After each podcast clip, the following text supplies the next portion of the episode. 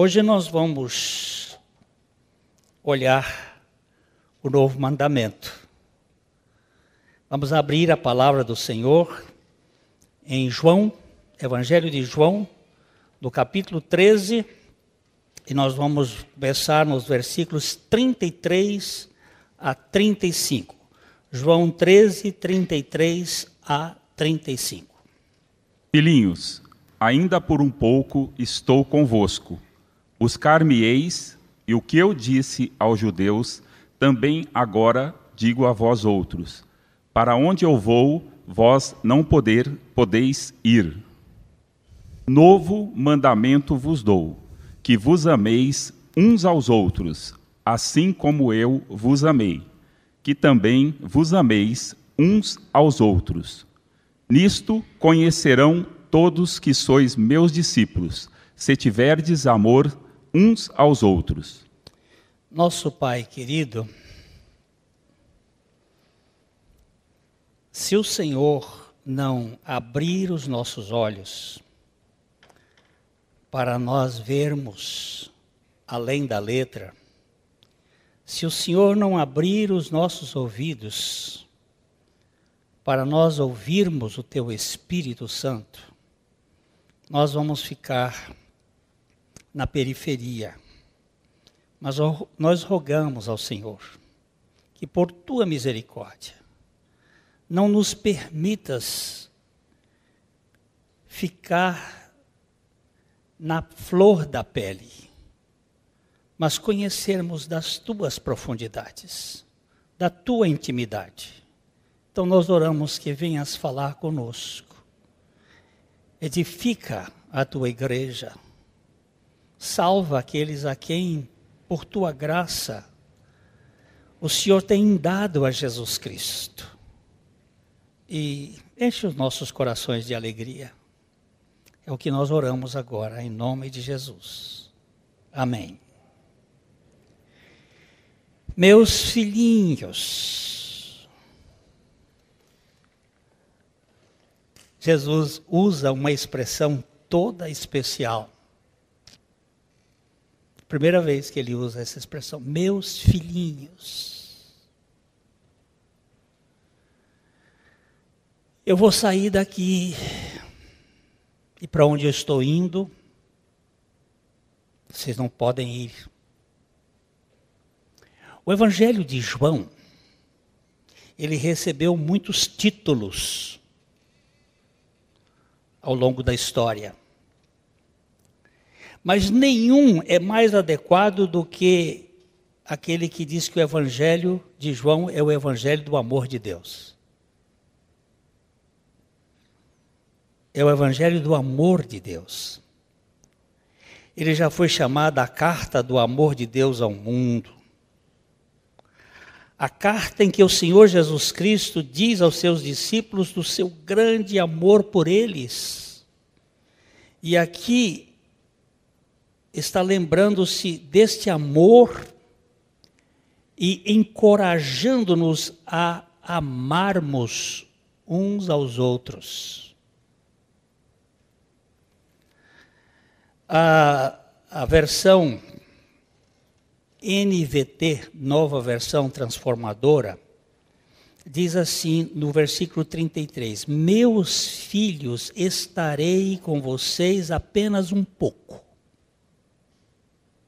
Jesus está dizendo: Meus filhos, eu estarei com vocês apenas um pouco. E como eu disse aos líderes judeus, vocês me procurarão, mas não poderão ir para onde eu vou. Para onde Jesus estava indo? Que os discípulos não podiam ir. Há duas possibilidades de entender esse texto. O primeiro, a cruz. O segundo, a casa do Pai. E pode ser que os dois expliquem. A cruz é o trono da redenção dos seus discípulos, do seu povo. E só ele poderia ir para aquela cruz. Ninguém poderia ir para morrer uma morte substitutiva. Por quê? Porque todos nós somos pecadores. Todos pecaram. E todos nós estamos contaminados com o pecado. Então nós não podíamos ir para a cruz redentiva infectados com o pecado. Então, é uma possibilidade de que para onde eu vou, vós não podeis ir, que se refira em primeiro plano à cruz. Só ele poderia assumir os pecados dos seus eleitos e morrer a morte deles para o pecado. Só ele. No Velho Testamento se usava as ovelhas, os bodes, os bois, a novilha vermelha para expiação, mas todo ano tinha que repetir. Todo pecado tinha que repetir. Agora nós temos uma redenção plena.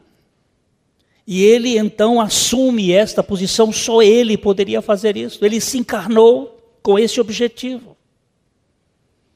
Ele não veio aqui fazer milagre, ele fez milagre porque estava aqui. Mas ele veio aqui para fazer o milagre, que é trocar o homem adâmico pelo homem novo nele mesmo.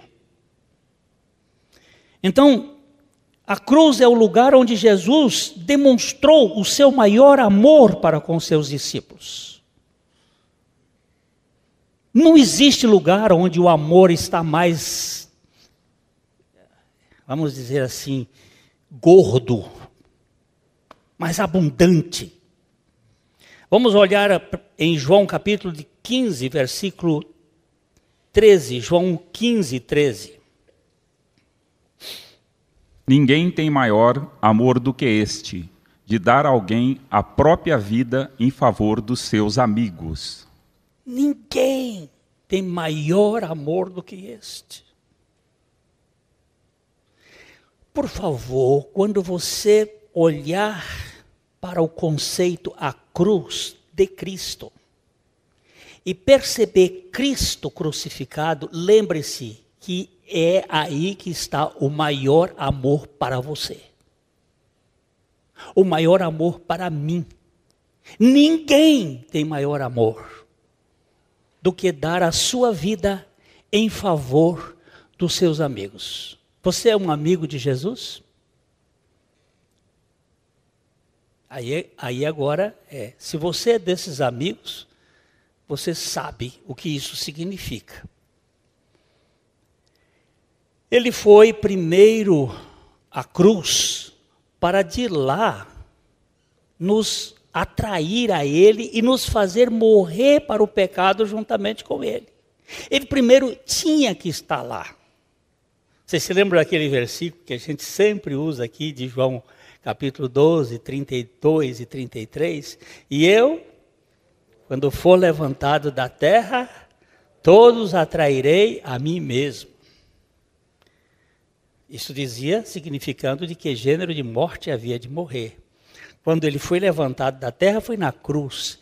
E ele ficou na cruz por seis horas, sendo três horas como nosso substituto, morrendo por nós, e três horas como o nosso representante, como aquele que nos havia atraído a Ele.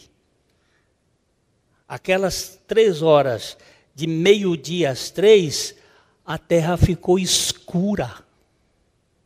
Sabe por que, que a terra ficou escura? Durante, ele entrou na cruz às nove horas e foi das nove até o meio-dia, morrendo por mim, morrendo em meu lugar. Mas ao meio-dia, o Pai fez cair sobre ele a iniquidade de nós todos. Não as iniquidades, mas a iniquidade. Vamos dar uma olhada em Isaías, capítulo 53, versículo 6. Todos nós andávamos desgarrados como ovelhas. Cada um se desviava pelo caminho, mas o Senhor fez cair sobre ele a iniquidade de nós todos. Vanderlei, lê bem devagarzinho o final. Mas o Senhor fez cair sobre ele a iniquidade de nós todos. O Senhor fez cair sobre ele a iniquidade de nós todos. É a minha iniquidade. É o meu pecado que faz com que eu produza pecados. Faz com que eu seja iníquo e produtor de iniquidades. Este plural é consequência dessa singularidade. E essa singularidade, a iniquidade, vem de Adão. E Deus fez cair sobre ele, então você repara o capítulo 27 de Mateus, versículo 45. Mateus 27, 45. Desde a hora sexta até a hora nona, houve trevas sobre toda a terra.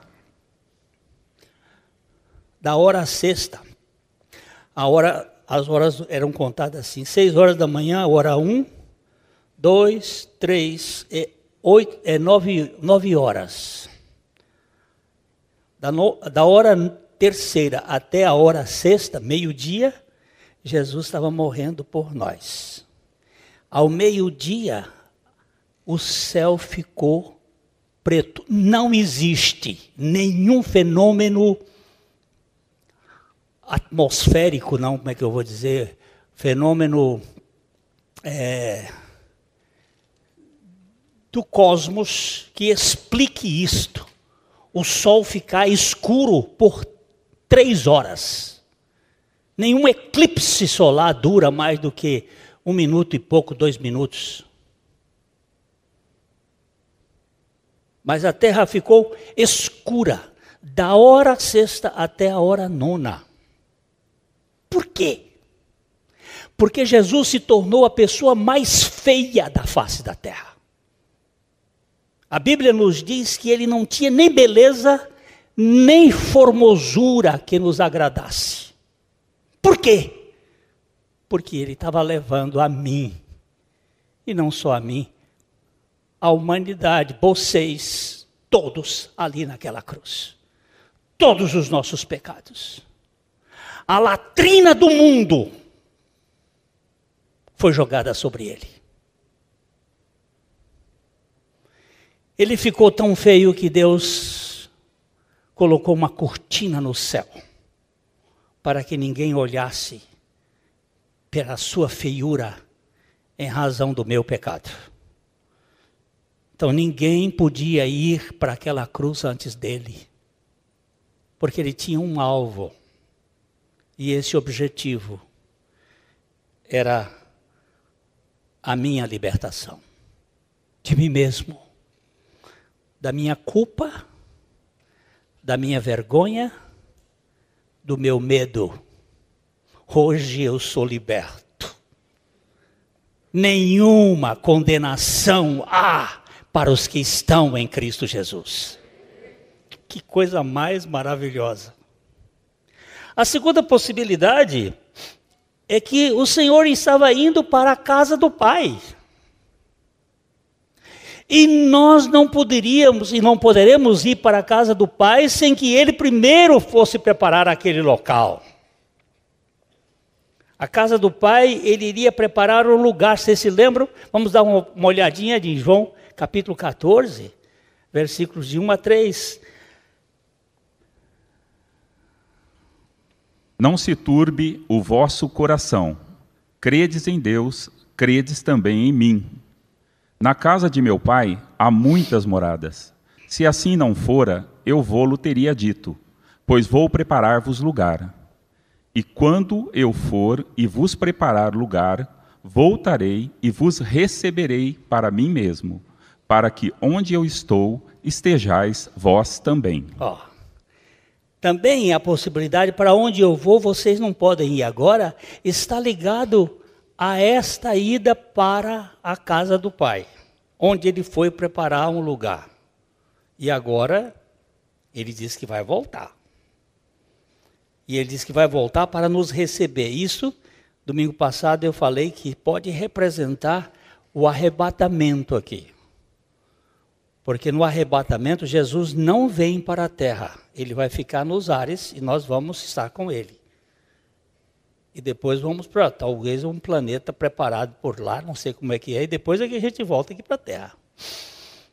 Eu sei que eu vou para encontrar com ele, e ele vai me receber, porque a obra dele foi feita para mim e eu recebi veio para o que era seu, os seus não receberam, mas a todos quantos o receberam, deu-lhes o poder de serem feitos filhos de Deus, a saber, aos que creem no seu nome, os quais não nasceram do, da carne, nem do sangue, nem da vontade da, do varão, mas nasceram de Deus. Eu sei que eu vou, e você? Ah, tem gente que vai. É bom saber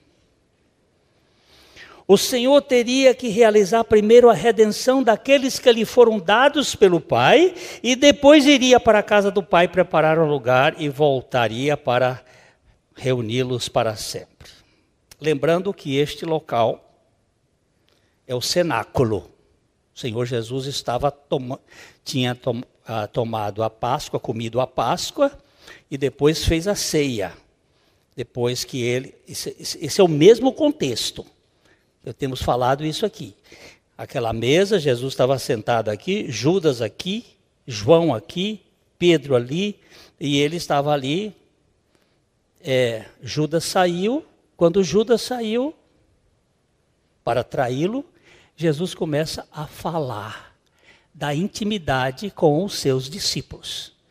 É difícil você, mesmo na família, quando tem uma pessoa chata na família, e tem toda a família tem gente chata. Tem aqueles fofoqueiros. Não tem? Tem. Quando essa gente está junta, não se pode contar segredo. Porque se você contar segredo, ele sai contando para todo mundo e fazendo uma arruaça. Então, quando aquela pessoa sai, você faz assim, oh, agora eu vou contar um segredo para vocês. Foi isso que aconteceu. Quando Judas saiu, Jesus começou a abrir o coração. E ele disse: Ó, eu vou, vocês não vão agora. Para onde eu vou, vocês não podem ir. E aí Jesus começa a falar de uma coisa que é fora de série. Versículo 34, Vanderlei, 34 e 35. Novo mandamento vos dou, que vos ameis uns aos outros, assim como eu vos amei que também vos ameis uns aos outros. E o 35? Nisto conhecerão todos que sois meus discípulos, se tiverdes amor uns aos outros. A língua grega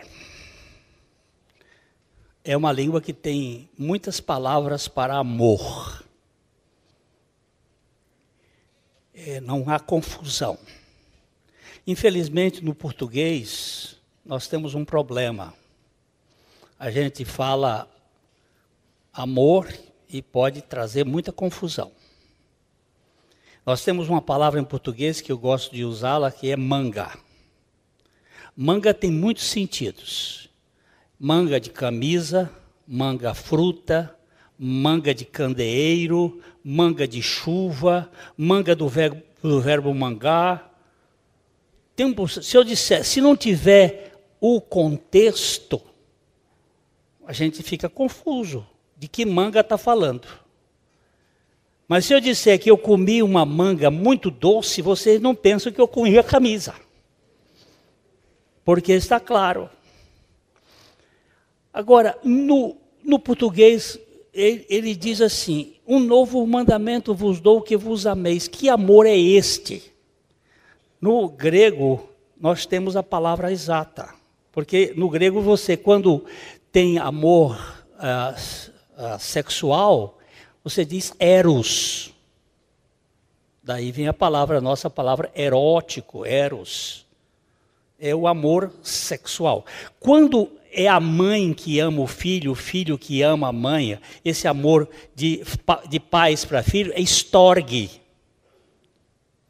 Quando é, são amigos que estão se relacionando, é, é filia, filéu. Mas aqui Jesus usou foi HP. Esse amor é realmente ligado para o amor de Deus. É o amor de Deus. É o amor que Deus derrama nos nossos corações, que vos ameis. Ninguém pode dar o que não tem. Nós só podemos amar com o amor de Deus se Deus puser o amor dele dentro de nós. Isto já existia no Velho Testamento, mas aqui há uma aplicação diferente, é um novo mandamento, não porque aquelas palavras tinham, tinham outro sentido. Vamos dar só uma olhada, por exemplo, é, é, em Levíticos, no capítulo 19, no versículo 18, Levítico 19, 18, ele fala sobre este amor, mas de uma maneira é, é, é muito, muito ainda humana aqui.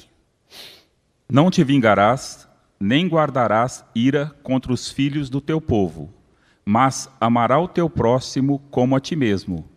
Eu sou o Senhor. Amarás o teu próximo como a ti mesmo.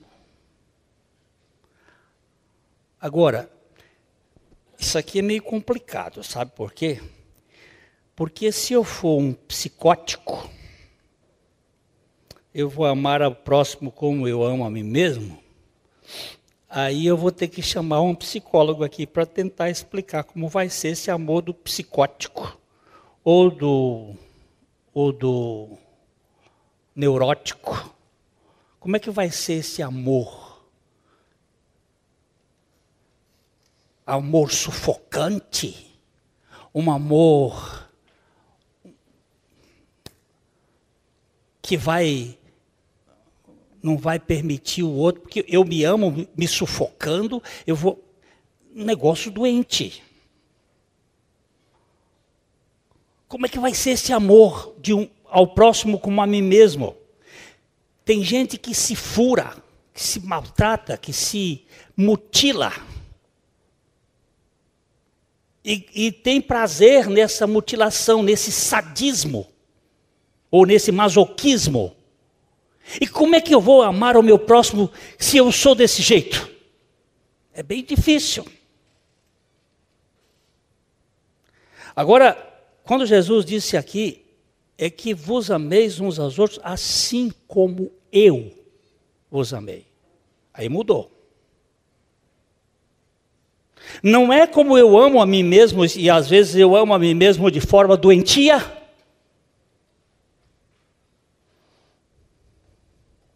Como é que eu vou amar o outro? Com essa forma doentia? Então esse novo mandamento, ele traz uma nova visão. E ele não traz a visão apenas para o próximo em si. Jesus vai explicar isso em Lucas capítulo 26. Lucas 26, os versículos 27 a 28. 27 e 28, Lucas 26, não, Lucas 6, por favor, Lucas 6. Lucas 6, 27 e 28. Digo-vos, porém, a vós outros que me ouvis, amai os vossos inimigos, fazei o bem aos que vos odeiam, bendizei aos que vos maldizem, orai pelos que vos caluniam. Ai, ai, ai. E agora? Como é que fica agora?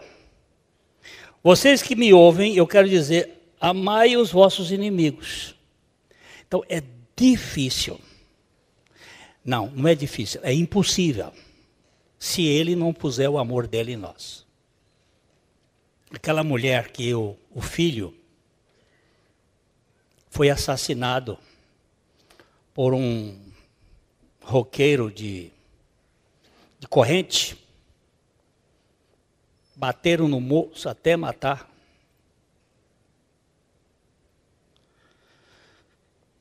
E ele foi para o júri e a mulher, a mãe, participou de todo aquele julgamento. Ele foi condenado. E aquela mulher começou a frequentar a cadeia do assassino do filho dela. E durante anos ela esteve ali trazendo o evangelho para aquele moço. E quando aquele moço saiu da cadeia, ela levou para casa dela. Mais tarde ele se casou com uma moça e ela cuidou daquele moço como filho que ela perdeu. E os meninos a chamam de vó. Isto não é humano. Isto é divino. Eu não sou capaz de fazer isto.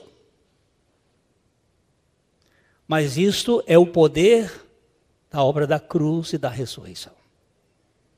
Isso faz toda a diferença na pregação do Evangelho. Quando Jesus falou sobre este novo mandamento, os discípulos não tiveram a menor atenção. Eles não prestaram atenção. Jesus falou, disse: Um novo mandamento vos dou, que vos ameis uns aos outros eles nem olharam para isso. Como é que você sabe que eles não olharam para isso? Porque no versículo, quando Jesus termina, o versículo 35, leia o 35 e o 36. O 35 e o 36. Nisto conhecerão todos que sois meus discípulos, se tiverdes amor uns aos outros. Perguntou-lhe Simão Pedro: Senhor, para onde vais? Respondeu Jesus: Para onde vou? Não podes me seguir agora. Ah, olha só. Mais tarde, porém, me seguirás. Olha, olha só. Jesus falou a ênfase do seu ministério. Um novo mandamento vos dou: que vos ameis uns aos outros, assim como eu vos amei. E vocês serão conhecidos se vocês amarem uns aos outros. O que, que Pedro faz? saiu do tema, saiu do assunto. Para onde é que o senhor vai? Eu preciso livrar minha pele. Para onde é que o senhor vai? O senhor vai para a Grécia? Para onde é que o senhor vai? Me conta. Não tiveram nenhum interesse. Porque não é do nosso cardápio esse assunto do amor. Nós preferimos outras coisas. Pedro estava pensando no anúncio anterior de Jesus, que estava dizendo: Eu vou deixar este mundo, eu vou sair daqui. E ele estava querendo sair também. Jesus parou para lidar com Pedro. E antes que pudesse voltar de novo ao assunto do mandamento, Tomé entra com a questão. Vamos ver de novo Tomé, capítulo 14, versículo 5. Olha, isso aqui é emendado, é um texto só. O 13 e o 14 fazem parte de um texto só. 14, 5. Disse-lhe Tomé: Senhor, não sabemos para onde vais. Como saber o caminho? Vamos ler o, o vamos ler de novo aqui. 1, 14, 1, 2, 3, 4. Não se turbe o vosso coração. Crede, credes em Deus, credes também em mim. Jesus está falando, vocês não fiquem perturbados. Você está querendo saber para onde eu vou, mas não fiquem perturbados. Crede em Deus, crede também em mim. E ele se compara com o Pai. Aí diz: na casa de meu pai há muitas moradas.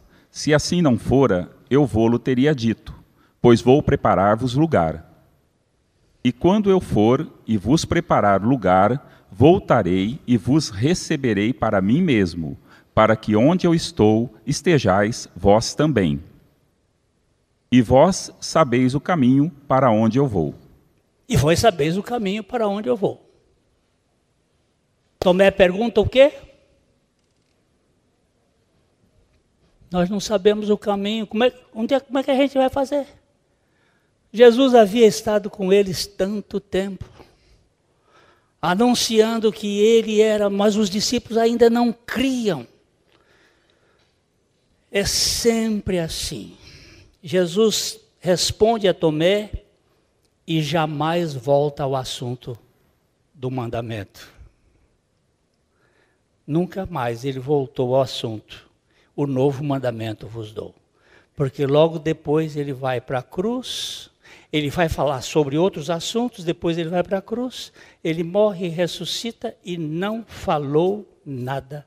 E os discípulos não perguntaram nada sobre o novo mandamento. Graças a Deus por João. Onde é que estava João? Hum? do lado direito do Senhor. Encostou a cabeça no peito do Senhor e fez a pergunta: Quem é que vai te trair? E Jesus contou para eles: Agora, João. Muitos anos depois, revelado pelo Espírito Santo, vai responder o novo mandamento na sua primeira epístola. A epístola de João é a resposta de Jesus ao que é o novo mandamento. E agora é o Espírito Santo, porque quando Jesus vai dizer, Eu vou, mas eu não vou deixar vocês órfãos, eu voltarei para vós outros, e o Espírito Santo vai ficar com vocês, vocês não vão ficar órfãos. E então, meus irmãos, Aqui nós temos, e aí eu deixo com vocês, os quatro capítulos: dois, três, quatro e cinco. O primeiro não fala disto, mas só para aqueles que anotam, eu só vou pegar um dos capítulos. Até amanhã de manhã a gente termina. 1 João 2, de 7 a 11. Não vamos ler agora, não. Esse aí é só anotar. 1 João 2, de 7 a 11, ele vai falar deste mandamento. 1 João 3, de 11 a 18, ele vai falar desse novo mandamento. 1 João 4, de 7 a 21, ele vai falar desse novo mandamento. E 1 João 5, de 1 a 5, de novo o novo mandamento. Mas nós vamos pegar o 4, capítulo 4, de 7 a 18. Esta passagem, ela é uma espécie de o foco do que Jesus responderia para os seus discípulos o que é o novo mandamento e o que é o novo mandamento. Nós vamos ler, então, o texto é, e depois a gente vai fazer algumas divisõezinhas rápidas aqui. Amados, amemo-nos uns aos outros, porque o amor procede de Deus, e todo aquele que ama é nascido de Deus e conhece a Deus. Aquele que não ama não conhece a Deus, pois Deus é amor. Nisto se manifestou o amor de Deus em nós, em haver Deus enviado o seu Filho unigênito ao mundo para, que, para vivermos por meio dele. Nisto consiste o amor, não em que nós tenhamos amado a Deus, mas em que ele nos amou e enviou o seu Filho como propiciação pelos nossos pecados. Amados, se Deus de tal maneira nos amou, devemos nós também amar uns aos outros. Ninguém jamais viu a Deus. Se amarmos uns aos outros, Deus permanece em nós, e o seu amor é em nós aperfeiçoado. Nisto conhecemos que permanecemos nele, e ele em nós, em que, nós, em que nos deu do seu Espírito. E nós temos visto e testemunhado que o Pai enviou seu Filho como Salvador do mundo. Aquele que confessar que Jesus é o Filho de Deus, Deus permanece nele e ele em Deus. E nós conhecemos e cremos no amor que Deus tem por nós. Deus é amor, e aquele que permanece no amor permanece em Deus, e Deus nele. Nisto é em nós aperfeiçoado o amor, para que, no dia do juízo, mantenhamos confiança, pois, segundo ele é, também nós somos neste mundo. No amor não existe medo, antes o perfeito amor lança fora o medo. Ora, o medo produz tormento, logo, aquele que teme não é aperfeiçoado no amor. Nós amamos porque ele nos amou primeiro. Se alguém disser, amo a Deus, e odiar o seu irmão, é mentiroso, pois aquele que não ama o seu irmão, a quem vê, não pode amar a Deus, a quem não vê. Ora, temos da parte dele este mandamento: que aquele que ama a Deus ame também o seu irmão. Olha que coisa mais impressionante. Jesus já tinha morrido aqui já mais de cinco, uns 30, 40 anos. E João então resolve dar a resposta daquele dia, porque eu acho que ele ficou ali perguntando a Jesus, e Jesus, e o novo mandamento? Eu que estou fazendo aqui as minhas conjecturas. E o novo mandamento? Porque os outros Tomé queria saber de caminho, Pedro queria saber quando ele ia, e é assim que a gente quer saber. Quando é que Jesus vai voltar? Eu não sei, eu sei que ele vai voltar. E eu tenho que estar preparado. Aí, este, cada, aqui nesse texto, há uma coisa muito. Nós podemos dividir em três vezes quando ele fala que nos amemos uns aos outros. Em cada caso, há uma razão diferente dada por para exortação que deve ser atendida. Estou obedecendo aqui a uma divisão que foi dada, muito bem dada, por Dr. James Montgomery Boyce. Eu gosto muito deste homem. Ele tem me ajudado muito a entender.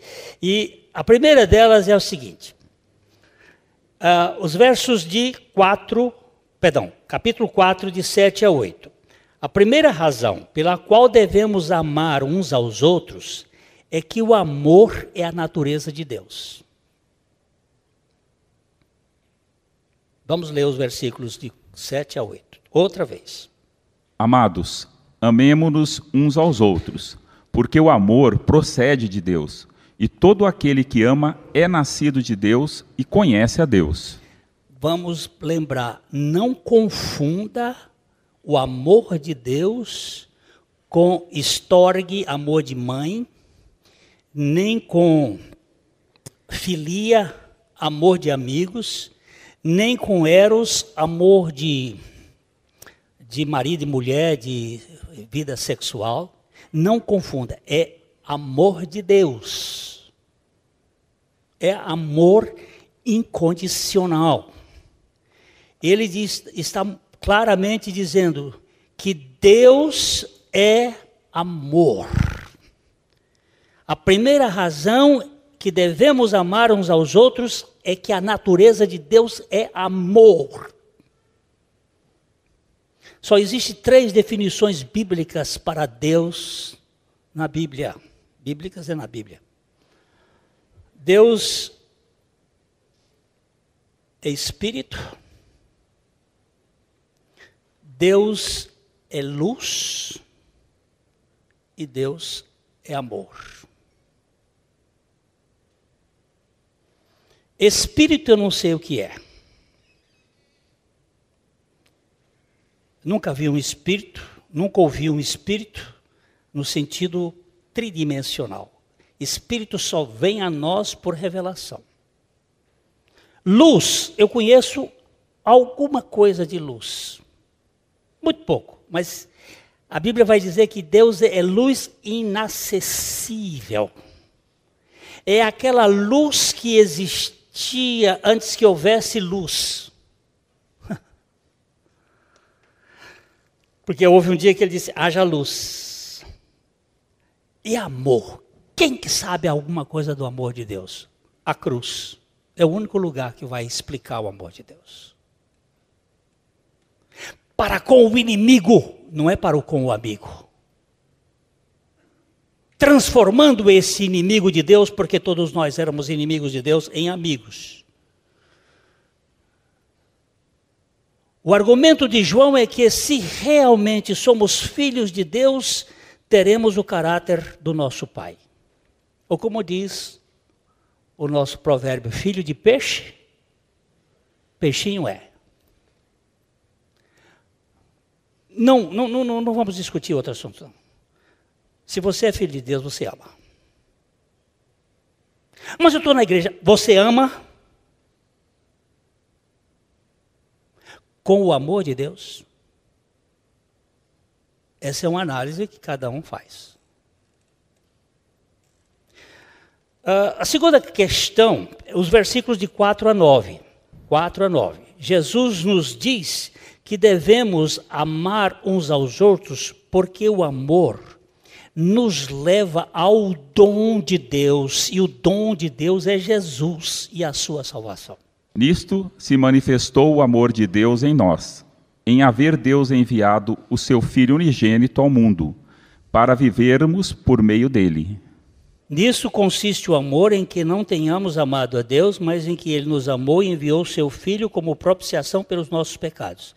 Amados, amados, se Deus de tal maneira nos amou, devemos nós também amar uns aos outros. É a segunda vez que João fala amar uns aos outros, a mesma forma que Jesus usou lá. Amar uns aos outros.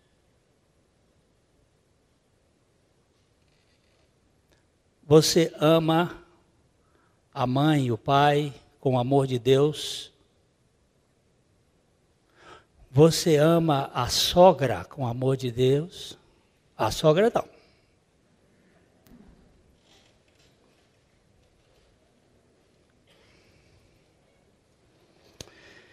Senhor, tenha misericórdia de nós.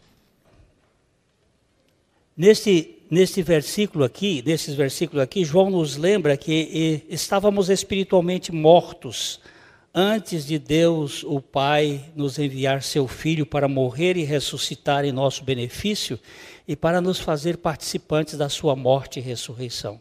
Eu não conseguiria entender isto se não fosse pela revelação do Espírito Santo. Estando mortos, não podíamos nem mesmo entender o que ele havia feito. Muitas vezes eu tenho pregado sobre essa morte substitutiva e inclusiva, e as pessoas depois vêm conversar, dizem, eu não entendo nada disso. É verdade, não entende. Se não houver revelação, não vai entender. É um enigma. Mas quando o Espírito revela, a gente percebe, puxa, que grandiosidade aqui. Mas quando Cristo morreu por nós e nós morremos com Ele, e quando pela obra do Espírito Santo nós fomos vivificados espiritualmente, fomos capazes de crer em Cristo e ter esta visão do amor incondicional de Deus. Mas não apenas crer, mas reconhecer o amor de Deus em Cristo que estava por trás do sacrifício. Puxa, é grande demais. É grande demais. Eu só vou fazer uma comparação aqui. Quando é, alguém é curado de uma doença, uma gripe, se bem que hoje a gripe está complicado, mas ele, ele é curado de uma gripe e ele faz mais ou menos assim. Mas eu estou olhando para a Edna aqui, que foi curada de um câncer. Ela deve ter muita alegria de saber que ela foi curada de um câncer que não tinha cura. O tamanho da doença faz o tamanho da gratidão. Quando você se vê como o pior pecador do mundo, e se vê com um Salvador que se importou com você, a única coisa que você tem que fazer é adorá-lo e reconhecer que é grande demais esse seu amor para com você. Não tem outra forma. Finalmente, nos versículos 12, eu vou só de 12 a 21, mas eu vou só ficar com o versículo 12, para não estender muito mais. O versículo 12. Ninguém jamais viu a Deus. Se amarmos uns aos outros, Deus permanece em nós e o seu amor é em nós aperfeiçoado. Somos informados de que devemos amar uns aos outros, pois o amor é a única atividade presente de Deus hoje.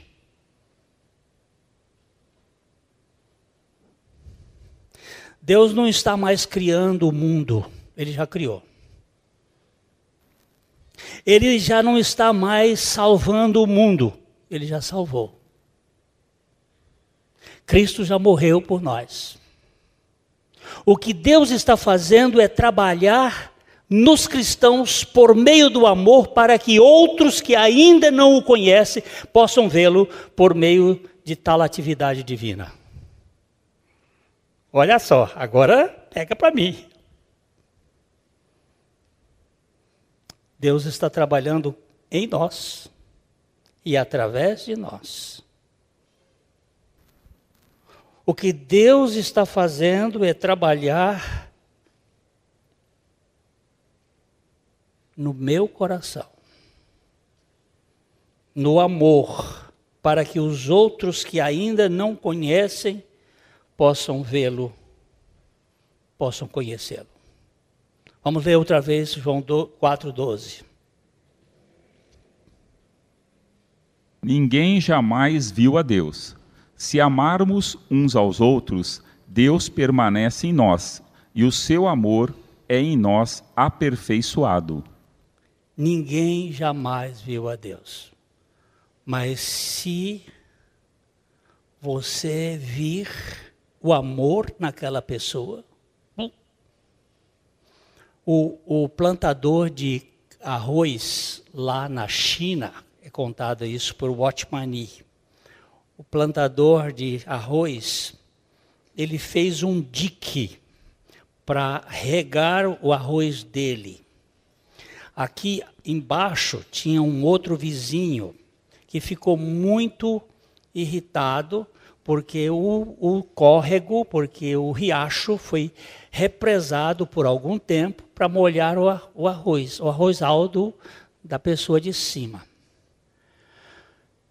Ele foi de noite, furou o dique que o cara de cima fez e a água desceu. No outro dia, aquele aquele agricultor tornou fazer o dique, passou o dia todo fazendo o dique. Na outra noite, o cara veio e desmanchou o dique de novo. No terceiro dia, aquele cara veio e fez o dique no lugar do outro, na propriedade do outro. Fez o dia, passou o dia todo e o cara ficou olhando aquilo. E a água veio, cobriu a roça do daquele que derrubava. Passado um tempo, este cara daqui resolve ir à igreja e chegou e disse assim: Eu quero ser batizado.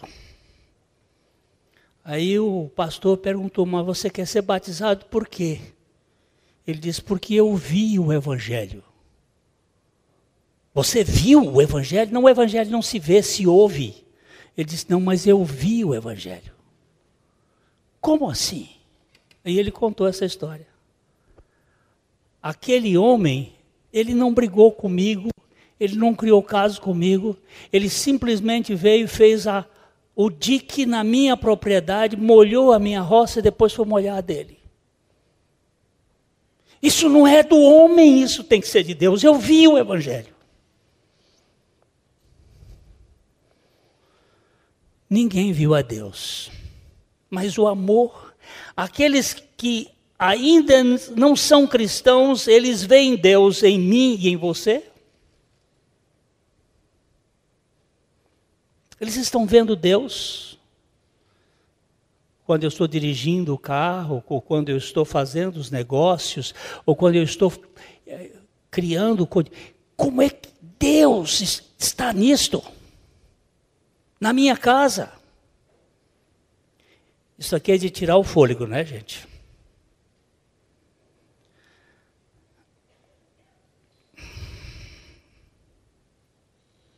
Isso aqui não é uma, uma espécie de. Vocês serão bem-sucedidos se amarem uns aos outros. Vocês serão felizes se amarem uns aos outros. Não, isso aqui é um mandamento. Isso aqui é um imperativo. Mas é um imperativo para os íntimos. Jesus disse isso aos íntimos que amem uns aos outros.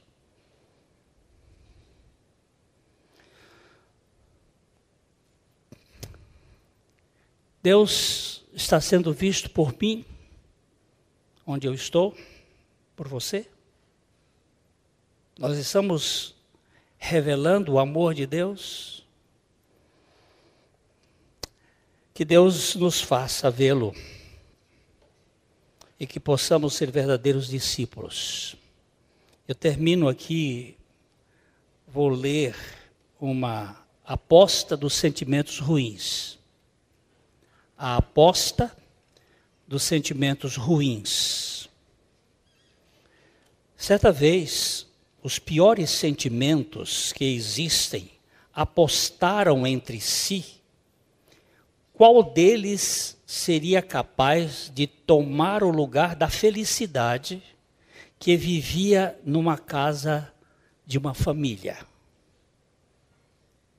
Uma família feliz. O primeiro sentimento a tentar foi a solidão. Porém, em poucos minutos ela saiu de lá muito decepcionada com o seu próprio fracasso.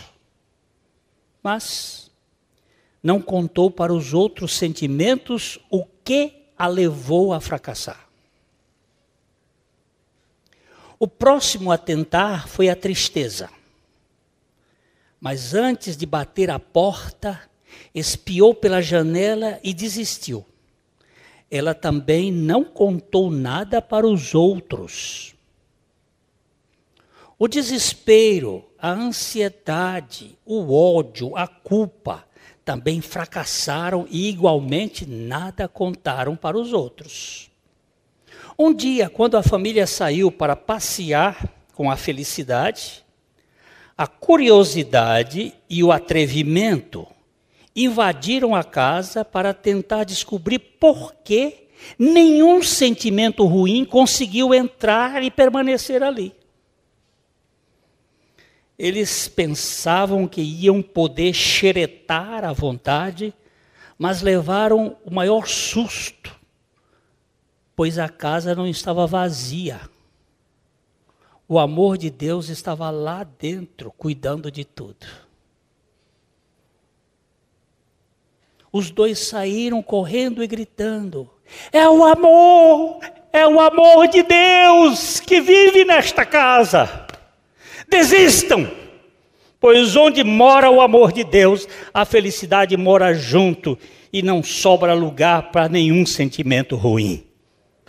Que Deus nos mantenha e que Ele derrame o seu amor em nossos corações, para que nós sejamos a diferença em Londrina, no Paraná, no Brasil ou no mundo onde Ele nos puser, para a glória dEle.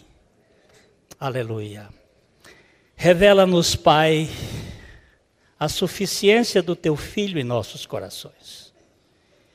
Concede-nos o privilégio de sermos habitação do teu amor.